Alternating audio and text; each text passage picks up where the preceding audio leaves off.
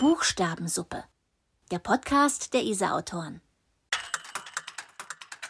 Heute spricht Silke Wolfrum mit Maike Haas.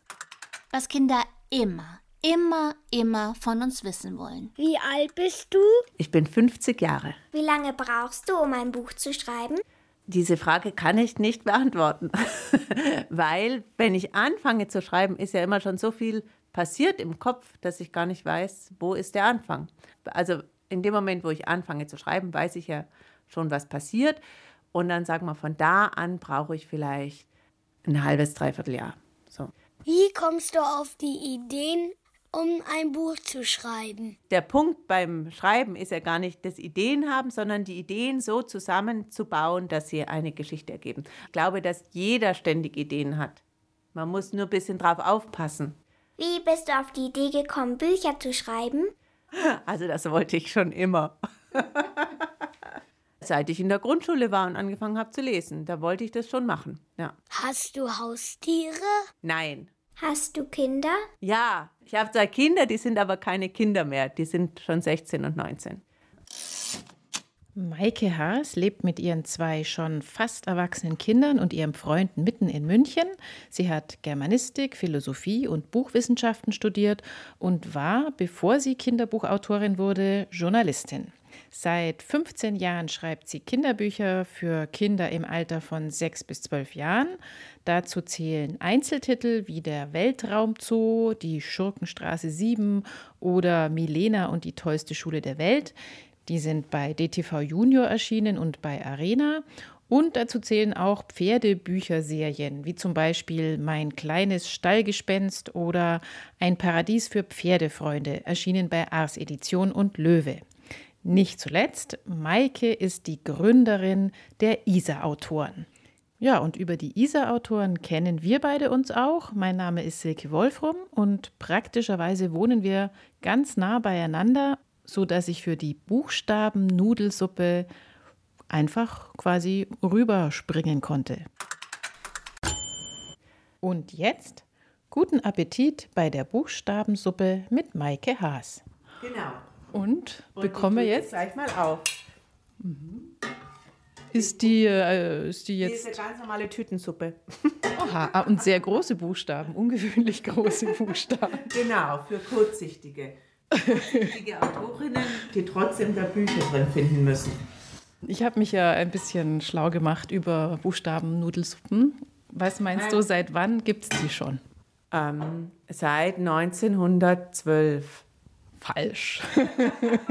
Aber nicht schlecht. Also schon, schon seit dem 19. Jahrhundert. Seit 1867 habe ich gelesen, gibt es Buchstaben Nudelsuppen und zwar in den USA. Von einer Firma wurden die vertrieben und zwar tatsächlich zu pädagogischen Zwecken. Ach, also anscheinend, um äh, Kindern das Lesen zu erleichtern oder spielerisch an Buchstaben ranzuführen. Ja, schau. Und hat ja voll Erfolg gehabt. Genau, bis heute. Also meine wollen es dauernd. also, also, guten Appetit. Guten Appetit. Sehr lecker. Mm. Ja, ähm, da kann ich natürlich gleich fragen, ob du auch mit deinen Büchern ein pädagogisches Anliegen hast. So wie die Buchstaben-Nudelsuppe. Mhm. Ich habe kein pädagogisches Anliegen. ja, wie? Also mein Anliegen ist es, dass die Kinder Spaß haben mit den Büchern. Okay, also wenn ich ein pädagogisches Anliegen habe, dann ist es halt, dass man einen liebevollen Blick auf die Welt gewinnt und auf die komischen Leute, die da dran herumspazieren. Das ist vielleicht mein Anliegen. Aber im Grunde ist, finde ich schon, also ist das absolut äh, Zweck genug, dass sie unterhalten, die Bücher. Ich finde, ein Buch soll gut unterhalten, fertig aus. Und er ist recht ein Kinderbuch. In deinen Büchern ist die Welt doch eigentlich eher eine heile Welt. Ja. Mm, und findest du, dass das Kinder einfach auch brauchen, damit sie sich wohlfühlen? Also es gibt Kinder, die selber in heilen Welten leben. Und es gibt Kinder, die haben große Probleme. Ich denke, Problem, was könnte der Nutzen eines Problembuchs sein, dass ein Kind aus einer heilen Welt Verständnis entwickelt für ein Kind, das wirklich Probleme hat, oder? Das ist der Nutzen, der sich mir zeigt. Ich Oder dass ein Kind, das ein ähnliches Problem hat, sich da jemanden hat, mit dem es sich identifizieren kann. Ja, ist es so? Weiß ich nicht. Vielleicht ist es viel schöner, wenn man in einem Buch aufgehoben wird und sich da, ich glaube eher, dass der Nutzen von Kinderbüchern viel mehr darin liegt, den Problemen zu entfliehen. Ich finde Eskapismus überhaupt nichts Schlimmes und ich glaube, dass das für Kinder total super ist, wenn die sich wo hinretten können, wo es keine Probleme gibt. Und dann will ich noch dazu sagen, dass meine Bücher, dass die zwar in der, auf der realen Ebene, die, haben ja alle Familie und so, dass da, klar, okay, äh, gebe ich dir vollkommen recht, da ist immer heile Welt und Friede, Freude, Eierkuchen.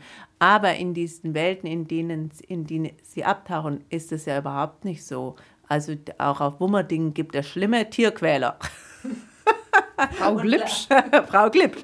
Und klar, natürlich brauche ich schlimme Tierquäler dramaturgisch, damit es spannend wird. Aber das heißt ja nicht, dass man da nicht auch eine Auseinandersetzung mit Problemen übt oder äh, mit moralischen Bewertungen oder alles. Das wird ja auf einer äh, fantastischen Ebene genauso geübt wie auf einer realen. Aber viel gefahrloser oder viel in einer viel sichereren Distanz. Also ich bin ja in den 70er, ja, 80er Jahren groß geworden und bei uns gab es ja wahnsinnig viel so pädagogische Literatur, die einem Sachen zugemutet hat. Ich frage mich, wozu? Was soll der Schmarrn? Also mich hat das zum Teil sehr belastet, ja. Es ist keineswegs so, dass ich Kindern wenig zutraue. Ich traue jetzt Kindern sehr viel zu. Aber ich weiß nicht, warum er sie mit schlecht endenden Geschichten belasten muss. Und da übrigens, wenn du vorhin gesagt hast, pädagogisches Anliegen, mein Anliegen, und da glaube ich wirklich dran, ich glaube, dass du durch Geschichten, die gut enden, durch einen Schatz, durch einen großen Schatz von Geschichten, die gut enden, dass du da eine Sicherheit in einer Kinderseele schaffen kannst, dass die Dinge gut ausgehen, weil du dieses Muster verinnerlichst. Das glaube ich schon. Ich hasse schlechte Enden in Kinderbüchern. Ich finde, die gehören verboten. Ja, ich bin ein großer Anhänger des Happy Ends im Kinderbuch. Und ich finde in keiner Weise, dass das was irgendwie damit zu tun hätte, dass man Kindern nichts zutraut. Okay. Dann kommen wir gleich auf dein neuestes Buch zu sprechen, das noch gar nicht rausgekommen ist, aber ja. ich durfte schon die Fahnen lesen. Mhm. Es heißt Unsere Frau Fee, Feenstaub im Klassenzimmer. Wann wird es erscheinen? Am 23. April. Bei DTV hast du es geschrieben? Mhm. Genau. Für welches Alter ist es? Ja, es ist so, würde ich sagen, ähm, sechs bis neun, so erst das selber lesen. Und das Buch ist ähm, einerseits sehr nah am Alltag der Kinder, weil es spielt in der Schule, aber andererseits kommt eine fantastische Welt rein, weil eine Fee eigentlich wider Willen in diese Klasse kommt als neue Lehrerin. Und die Kinder merken das aber sehr schnell, dass das keine echte Lehrerin sein kann, sondern eine Fee sein muss, weil die tolle Sachen im Klassenzimmer herzaubert und weil die auch überhaupt sehr wie eine Fee aussieht. Also sie durchschauen sie relativ schnell und dann ist für die Kinder die Frage, sollen sie der Fee helfen, zurück in ihre Feenwelt zu kommen? Da möchte sie nämlich gern wieder hin. Oder sollen sie das nicht eher verhindern, weil sie ist ja so toll und so eine tolle Lehrerin kriegen sie nie wieder. Dieses Buch, da hast du auch eben fantastische Elemente eingebaut, wie auch in anderen Büchern, zum Beispiel in dem Weltraumzoo von dir. Mhm. Da geht es ja um äh, Kinder, die in, auf einem Planet landen, dem Planet Wummerding, und da dann ein Zoo kennenlernen, wo ganz verrückte Tiere drin sind. Zum Beispiel mein Lieblingstier, das Schnüffel, Müffelchen, wie heißt es? Rüsselschnüffelchen, Rüsselschnüffelchen, genau. Also diese fantastischen Welten, die liegen dir sehr. Ja, die fantastischen Welten liegen mir sehr. Ich mag am Kinderbuch wahnsinnig gerne, dass man einfach was behaupten kann, was überhaupt nicht stimmt. Das ist mir eine große Freude. Ich mag zum Beispiel keine fantastische Literatur, die so aufgebauscht ist oder wo so unheimlich viel Gewisper und äh, Gewese drumherum ist. Aber ich mag es unheimlich gern, wenn man so erzählt, als sei das jetzt echt so. ich habe gar nicht so wenig Bücher geschrieben, die äh, ganz realistisch sind. Aber ich bin auch ein wenig recherchefaul. und als Schreibende finde ich das dann praktisch, wenn man erfindet und sich Sachen ausdenkt, du kannst ja kannst das ja alles so gestalten, wie du willst. Also man hat ja eine sehr große Freiheit, das genieße ich schon.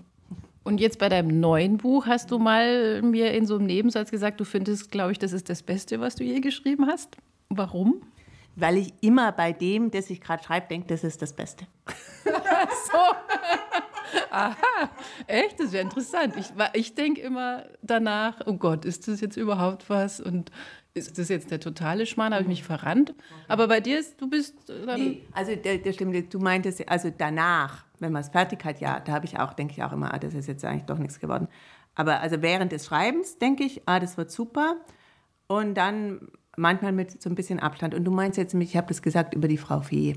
Also was mir halt an der Fee, Frau Fee echt total gut gefällt, ist, dass das in so einem harmlosen Kleidchen daherkommt. So ein Feenbuch für kleine Mädchen. Das ist ja irgendwie das harmloseste, was man sich vorstellen kann.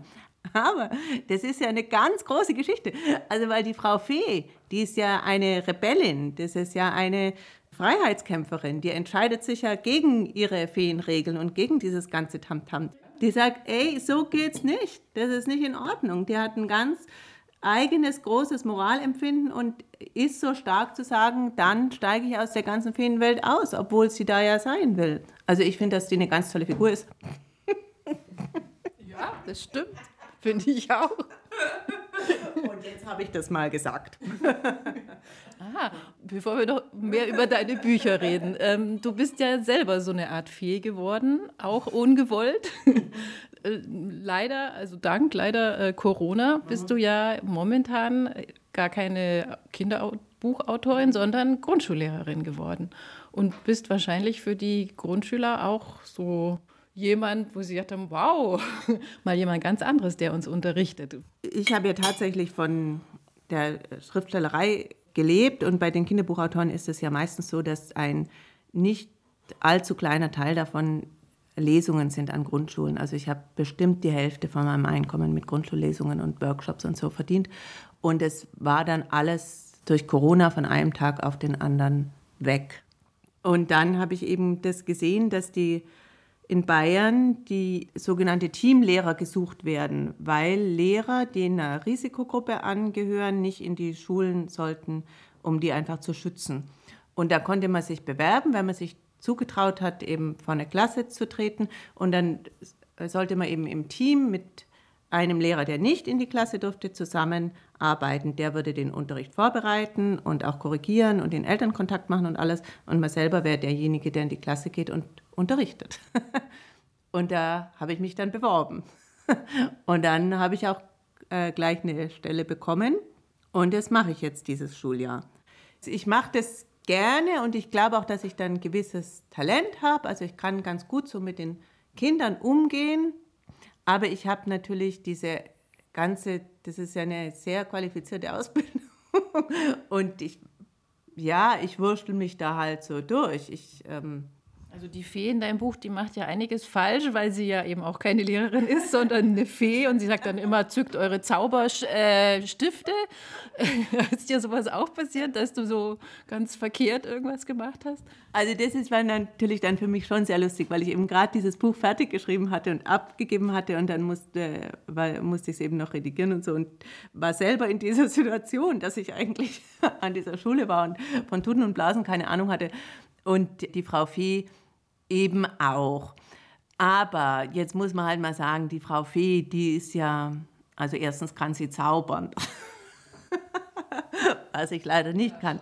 Und dann ist ja an der, jetzt muss ich wieder meine Figur loben, also was ich ja an der Frau Fee auch so wahnsinnig mag, ist, dass die immer, die ist immer gut gelaunt und immer guter Dinge. Und wenn die Kinder rumschreien, das findet sie gar nicht schlimm und so.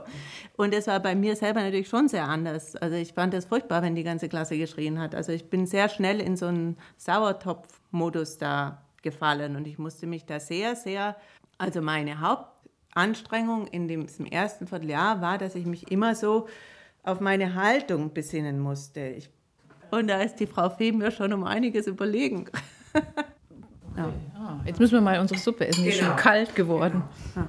Ich finde, das Spannende an dir ist ja auch, dass du eine, glaube ich, der, der Minderheit bist von äh, Kinderbuchautorinnen und Autoren, dass du nämlich wirklich nur in Anführungsstrichen davon lebst. Also zumindest vor Corona und bestimmt auch wieder bald. Zur Hälfte hast du gesagt, über diese Lesungen. Mhm. Also viele machen einfach nebenher was anderes, weil man davon eigentlich nicht so gut leben kann. Oder? Ja, dass ich nur das mache, ist, also hat sich größtenteils einfach so ergeben. Du, du warst ja erst Journalistin. Ja, ich war erst Journalistin. Ich war, ich habe richtig volontiert bei einer Regionalzeitung, bei der Mittelbayerischen Zeitung in Regensburg. Und dann war ich hier in München, also nicht in München, sondern in Holzkirchen und Wolfratshausen bei der Süddeutschen Zeitung als Pauschalistin. Aber da wusste ich schon, dass ich das nicht will. Also ich wusste ziemlich schnell, dass ich nicht Journalistin sein will. Und da habe ich dann in der Zeit mein erstes Buch geschrieben, noch bevor meine eigenen Kinder auf die Welt gekommen sind. Da habe ich natürlich nicht geglaubt, dass das eine berufliche Perspektive sein könnte. Und dann habe ich äh, mich entschieden, so ein Aufbaustudium zu machen, Buchwissenschaft. Und dann habe ich gekündigt und dann habe ich zwei Wochen später gemerkt, dass ich schwanger bin. und dann habe ich dieses Aufbaustudium gemacht. Es ging zwei Semester und in den Semesterferien ist eben mein Sohn auf die Welt gekommen. Und es äh, ging dann aber super. Also ich finde, im Nachhinein studieren und Kinder kriegen ist, glaube ich, die allerbeste Möglichkeit. Also ich weiß nicht, jetzt heutzutage ist, glaube ich, ja das Studium recht verschult, aber damals war das super. Also der ist am Anfang von den Semesterferien geboren worden, dann hatte ich zwei Monate nur mit ihm und dann konnte ich da halt ab und zu wieder ins Seminar, wenn mir danach war und zu Hause meine Arbeiten schreiben. Das war eigentlich alles, das lief super. Und dann war es aber eben so, nach diesem zweiten Semester war dieses Studium um. Und dann saß ich da mit einem sechs Monate alten Baby und sollte mich frisch auf irgendwelche Stellen im Verlag bewerben. Also das war ja völlig aussichtslos. Da habe ich mich nicht mal beworben, weil ich, ich wusste gar nicht, wie soll denn das gehen. Also ich, also ich bewerbe mich jetzt bei Ihnen, aber ich will, bin Berufsanfänger, brauche aber Teilzeit. Oder also. Aber in diese Situation hinein ist halt, da hatte ich ja schon mein Buch angeboten und da habe ich dann zwar keine Zusage für dieses erste Buch bekommen, sondern da hat dann der Löwe Verlag angerufen und die haben gesagt, sie haben das Buch gelesen und es hat ihnen gut gefallen. Und was dann ja immer der nächste Satz ist, es passt aber nicht ins Programm. Den Satz kenne ich auch. Genau. Aber dann kam eben erstaunlicherweise noch ein Satz und das war eigentlich total lustig, weil dann hat die Lektorin gesagt, ja, aber Sie starten da so eine neue Serie mit verschiedenen Autoren und ob ich da mitschreiben will und das dann fing sie an, so rumzudrucksen, ja, so für so zwölfjährige Mädchen und es müsste ein bisschen Liebe und dann ganz am Schluss hat sie gesagt, und es muss halt auch noch ein Pferd drin vorkommen. Und, aber ich habe ja mit so also da, in die Richtung habe ich überhaupt keine Berührungsängste. Also ich mache gerne Unterhaltung und ich finde auch super, wenn Liebe und Pferde drin vorkommen. Und das Allerbeste war halt, dass das eine, eine Reihe war und dass ich wusste, da kommt jetzt dann regelmäßig Geld. Also es war natürlich nicht viel, aber als junge Mutter mit so einem kleinen Kind zu Hause war das ein guter Anfang. Dann hast du so nach und nach aufgebaut, auch viele Lesungen zu machen. Das hast du dir alles selber ja, aufgebaut. Ja, das war dann irgendwie super, weil das ist so mit meinen Kindern gewachsen. Am Anfang habe ich wenig gemacht und dann kamen die Lesungen dazu. Und am Anfang wusste ich ja auch noch nicht mit den Lesungen, wie das so funktioniert. Oder ich war überhaupt total erstaunt, dass man damit Geld verdienen kann. Das wusste ich vorher gar nicht. Mich hatte halt der Verlag gefragt, ob ich das mal machen will. Und dann habe ich ja, dann war es mir irgendwie auch am Anfang ein bisschen unangenehm. Ich gesagt, hey, wieso soll ich denn da jetzt genauso gut die Lehrerin vorlesen oder so? Aber dann habe ich, was echt schön war, dann habe ich gemerkt, dass ich das richtig gut kann. Das mit den Lesungen lag mir, das hat mir brutal Spaß gemacht. Und ich habe auch gemerkt, dass das was bringt. Am Anfang wusste ich auch nicht so, ob das was bringt, aber mir ist dann oft passiert, dass da so Kinder nach der Lesung zu mir gekommen sind und gesagt haben, äh, eigentlich lese ich nicht so gern, aber das lese ich jetzt. Also, dass man da wirklich so einen Anstoß geben kann. Ja, und dann hat sich das halt da so aufgebaut. Wie viele äh, Lesungen hast du normalerweise so im Jahr gemacht und wie viele Bücher erscheinen von dir im, weiß ich nicht, Jahr oder alle zwei Jahre? Ähm, ich habe jetzt, glaube ich, schon im Schnitt zwei Bücher pro Jahr geschrieben. Genau. Und Lesungen habe ich vielleicht jetzt am Schluss, ja, also ich kann es nicht sagen, weil oft äh, sind ja dann, ist es ja dann auch so, dass man dann drei an einem Vormittag macht oder so. Aber ich kann jetzt sagen, wie viele Tage im Jahr. Und das waren vielleicht so zwischen 40 und 50. Und letztes Jahr war es dann so, dass ich gedacht habe, wow, super. jetzt ist echt soweit. Jetzt kann ich echt voll von leben und es macht mir total Spaß und ich muss mir auch nicht mehr immer so Sorgen machen, ob da wieder genügend Anfragen reinkommen. Da hatte ich wirklich so das Gefühl, jetzt habe ich genügend Kontakte, dass ich darauf vertrauen kann, dass das so läuft. Corona. Und dann kam Corona. Ja, krass. Das wollte ich nämlich gerade fragen, ob du es eigentlich jemals bereut hast, nur in Anführungsstrichen Autorin zu sein, weil man ja schon immer so Existenzängste hat und oder hast du dir irgendwann mal gedacht, ach so ein Job, ich gehe morgens rein und komme abends zurück und dann habe ich immer mein regelmäßiges Einkommen und meine festen Arbeitszeiten, wäre doch nicht schlecht? So nicht. Ich bin in vieler Hinsicht ein ängstlicher Mensch, aber was so Existenzängste angeht, nicht. Also das liegt bestimmt auch daran, dass ich da sehr behütet aufgewachsen bin und das nie so erfahren hatte und dass ich auch nicht viel brauche irgendwie. Also ich habe einfach nicht, davor, ich habe keine Angst, keine richtige Angst davor, kein Geld zu verdienen. Ich denke, das würde schon irgendwie weitergehen. Aber was ich schon, wo ich schon gemerkt habe, dass ich vielleicht ganz gerne einen richtigen Beruf hätte, ist, dass ich halt auch dadurch, dass es ja so passiert ist mit dieser Kinderbuchautorengeschichte, dass ich, ich habe immer so das Gefühl gehabt, ich habe das nicht geschafft. Ich habe das nicht geschafft. Was, was, was Richtiges zu machen. Ja, so. ja. Ich habe das mit der Journalisterei, das hat, wusste ich ja gleich, dass, da war ich auch nicht gut und so. Und was anderes hatte ich nicht und alle um mich herum wurden sowas. Und ich habe halt dann so Bücher geschrieben. Und ähm, das ist ja auch, klar ist es toll, Bücher zu schreiben, aber es ist jetzt, ja, wenn du kleine Kinder hast und hast dann so vier Bücher geschrieben, das, das nimmt ja irgendwie auch niemand ernst. ja, stimmt, leider. Aber es ist ja eigentlich auch unfair, dass man die Kinderliteratur so unernst nimmt. Ich weiß nicht, ob das bei Erwachsenen Literatur, ob die Autoren auch dieses Gefühl haben, sie machen ja irgendwie nur irgend sowas. Oder ob das so ein typisches Kinderbuchautorenphänomen ist. Ja. Weil einem da einfach wirklich auch so ein bisschen die Anerkennung fehlt. Es ist, ich finde, es ist total zweigeteilt. Also es gibt so bei den Reaktionen auf meinen Beruf, ich, es gibt so einen Teil, die unheimlich viel Anerkennung dem gegenüber oder die auch so erstaunen und sagen, oh wow, ist ja ganz toll und so. Und es gibt aber so einen anderen Teil, wo man immer so das Gefühl hat, die fragen schieben jetzt gleich noch hinterher und was machen sie beruflich? So. ja. Ich glaube, die Tatsache, dass du oder dass man als Autor viel alleine rumhockt, hat ja bei dir auch dazu geführt, dass du die Gründerin der ISA-Autoren geworden bist. Mhm. Also, dass wir überhaupt nur hier sitzen, dank dir sozusagen. auch diesen Podcast gibt es letztlich dank dir. Wie, wie ist es dazu gekommen? Also ich habe hier immer vormittags geschrieben und ich bin schon ein sozialer Mensch. Also ich bin nicht so, dass ich, ich bin wahrscheinlich schon in manchen Sachen eigenbrötlerisch und ich finde es dann auch toll, wenn das mit der Schule wieder aus ist und ich dann mein Ding machen kann, so wie ich will. Aber eigentlich hätte ich gerne Kolleginnen, würde gerne Leute treffen und so mit denen über, auch über den Beruf plaudern und so auch so, ja, halt, ich hatte ja nur private Kontakte. Und die Lesungen. Und die Lesungen, ja. ja. Also ich habe mir einfach sehr gewünscht, äh, andere Autorinnen kennenzulernen um einfach nur, um mit denen zu reden. Und dann habe ich die Einladung bekommen zum Kinderbuchkongress in Frankfurt. Also der Andreas Schlüter hat äh, den Kongress Kinderbuchautoren gegründet und dazu eingeladen. Und ich, jedenfalls habe ich gedacht, da fahre ich hin, also weil ich bin eh auf die Buchmesse gefahren und habe ich gedacht, da gehe ich hin, dann lerne ich andere Kinderbuchautoren kennen. Und dann war es lustigerweise so, dass aus München überhaupt nur eine einzige außer mir da war und das war die Anja. Und dann haben wir, Anja Janotta, genau.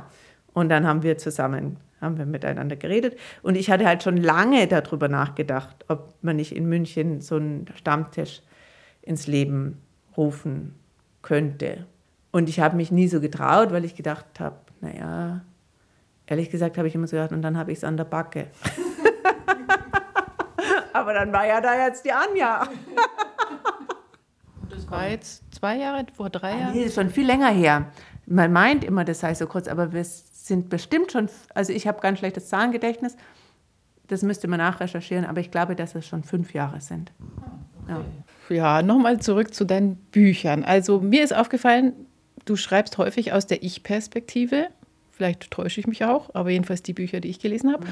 Und diese Ich-Perspektive ist ein Mädchen. Warum machst du das? Das mit der Ich-Perspektive stimmt jetzt halt auf die letzten paar Bücher, aber es ist, ich habe auch viele geschrieben, die nicht mit einem Ich-Erzähler sind. Ähm, aber mit dem Mädchen, das stimmt schon mehr. Und das hängt natürlich damit zusammen, dass ich eine Frau bin und ein Mädchen war und dass mir das halt mehr liegt. Und aber sind es dann Mädchenbücher, die du schreibst? Ich mag die Unterteilung in Mädchen- und Jungsbücher überhaupt gar kein bisschen. Also ich finde sie furchtbar. Ich finde diese Unterteilung ganz furchtbar und ich schreibe auch keine Mädchenbücher, sondern ich schreibe Kinderbücher. Also ich glaube, dass Jungs da tatsächlich ein bisschen größeres Identifikationsproblem haben, dass die das offensichtlich wirklich lieber mögen, wenn da ein Junge für sie durch das Buch schreitet. Und ähm, ja, vielleicht ist es so, vielleicht ist es auch nicht so. Also mein Sohn zum Beispiel mhm. hat sich den Weltraum Zoo ja, vorlesen lassen, mhm. hört drauf und runter dauernd die CD davon liest jetzt auch gerade selber Juliane Susewind. Ah, okay.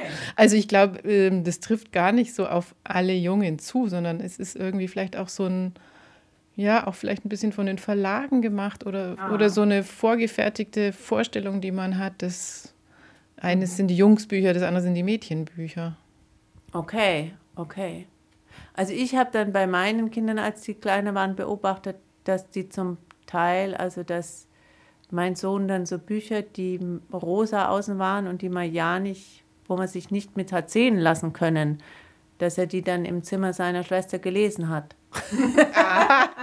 und dann habe ich gedacht, das ist eigentlich super. Eigentlich braucht jeder ein anders geschlechtliches Geschwister, damit man mal so Sachen machen kann, ohne dafür abgestraft zu werden. ja, das stimmt, ja. Mhm. Und jetzt ist mir noch eingefallen zu deinen Lesungen, ähm, nachdem du da ja so Lesungsprofi bist. Hast du vielleicht drei Tipps, die man immer beachten sollte bei Lesungen? Ja, also als erstes gehe ich immer rein mit dem Gefühl, jetzt werden wir zusammen Spaß haben. Also ich muss, habe selber Lust drauf und ich muss äh, dieses Vergnügen ausstrahlen. Ich gehe gleich rein mit diesem, mit dieser Botschaft aus meinem ganzen Körper jetzt haben wir eine Stunde lang Zeit, uns mit diesem Buch zu vergnügen. Das ist das Wichtigste, glaube ich. Und ähm, dann kommt natürlich dazu, dass man so, dass man offen ist für das, was von den Kindern kommt. Man darf nicht so irgendwie Angst haben vor der Meute oder man darf nicht sich sorgen, dass das jetzt irgendwie nicht alles so läuft, wie man sich das vorgestellt hat. Und dann muss man natürlich gut geübt haben. Ja. Also üben gehört dazu, absolut. Ich bereite meine Lesungen sehr genau vor. Aber du liest nicht nur, sondern du machst auch immer was mit den Kindern. Ich mache auch immer was mit den Kindern. Also ich bringe Sachen mit, meistens also oft Geräusche bringe ich viel mit oder irgendwelche Requisiten. Oder jetzt bei dem Weltraumzoo habe ich so einen Stimmverzerrer, wo wir dann so die so äh, Geräusche für die Tiere erfinden, die die da, wie die auf wo man den Moon oder mähen, solche Sachen. Also wir machen auch Quatsch. Dann liest du uns jetzt noch aus deinem neuen Buch vor, das im April erscheint, und zwar.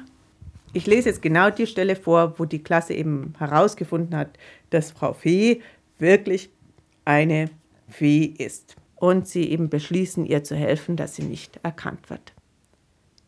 Du darfst einfach keine komischen Sachen machen, wenn ein Erwachsener im Raum ist, rief Anton. Frau Fee begann wieder zu lächeln. Es ist so schwierig für mich zu merken, was Menschen komisch finden. So ein paar Glitzerfunken in der Luft, das ist doch eigentlich sehr alltäglich. Wir kicherten. Und beim Kichern kam mir eine gute Idee. Wir müssen ein Geheimzeichen ausmachen, mit dem wir dich warnen können. Frau Fee strahlte. Oh ja, Geheimzeichen, die liebe ich. Sie stand auf, stellte sich vor die Tafel und sagte, Nehmt alle mal eure Zauberstäbe. Dann unterbrach sie sich und schüttelte den Kopf. Ich bin aber auch echt ein bisschen schwer von Begriff. Sie kicherte. Auch dieses Kichern fühlte sich neu und verschwörerisch an. Holt eure Stifte aus dem Mäppchen und schreibt als Überschrift geheime Zeichen. Und dann lernten wir eine ganze Menge toller Dinge. Erst einmal, wie, wie man jemanden in den Arm zwicken kann, ohne ihn zu berühren. Das ist gar nicht so leicht. Man muss ziemlich leise säuseln, weg, und genau an die Stelle hinblinzeln, an der man jemanden zwicken will. Als wir alle blaue Flecken hatten, übten wir noch, wie man einer Fliege eine Botschaft zuflüstert und die Fliege dann weiterschickt, damit sie die Botschaft jemand anderem ins Ohr flüstert. Dazu lockte Frau Fee 28 Fliegen in unser Klassenzimmer. Das war vielleicht ein Gesurre und Gesumme.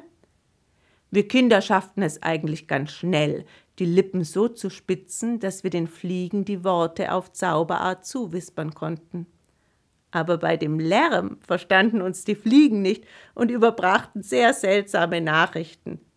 Mir flüsterte eine Du Knallo ins Ohr. Dabei hatte Anton sie mit Hallo losgeschickt. Ich musste lachen. Und es war so ein gutes Gefühl, dass die ganze Klasse Bescheid wusste und wir alle zusammenhalten würden. Ich fühlte mich, als sei ich innen voll mit Seifenblasen und vergaß alles andere. Auch den Brief von Lucinda Luise. Ja, da möchte man auch mit dabei sitzen im Klassenzimmer. Dann, äh, ja, danke ich dir für die Buchstabennudelsuppe und äh, die, das nette Gespräch und dass ich jetzt so viel über dich erfahren habe. Und ich glaube, es gibt schon einen zweiten Band, oder? Von es der Fee? Gibt, ja, also im August erscheint der zweite Band. Der ist, den, den schaue ich gerade durch. Und genau. Und hast du dann schon ein neues Projekt oder jetzt sitzt du schon an einem neuen Projekt? Also ich habe dann äh, viele Ideen. Die du ja einfach so permanent hast, wie wir jetzt wissen. Okay, dann wünsche ich ganz viel Erfolg und, ja. und ja. wir reden dann spätestens im Herbst wieder, wenn dein Buch erscheint und dann frage ich und du redest. Stimmt, da kommt übrigens auch eine Fee vor. Ja, also. genau. Okay. Was ist dein Lieblingsbuchstaben-Nudelsuppenwort? Ich nehme eins aus einem Buch von mir, nämlich Fabulamos. Und das ist eine Mischung aus famos und fabulieren. Fabulieren tut man ja beim Bücherschreiben, sich lustige Sachen ausdenken. Und das gefällt mir, weil das das so schön zusammenpackt. Jetzt hat sich's ausgelöffelt.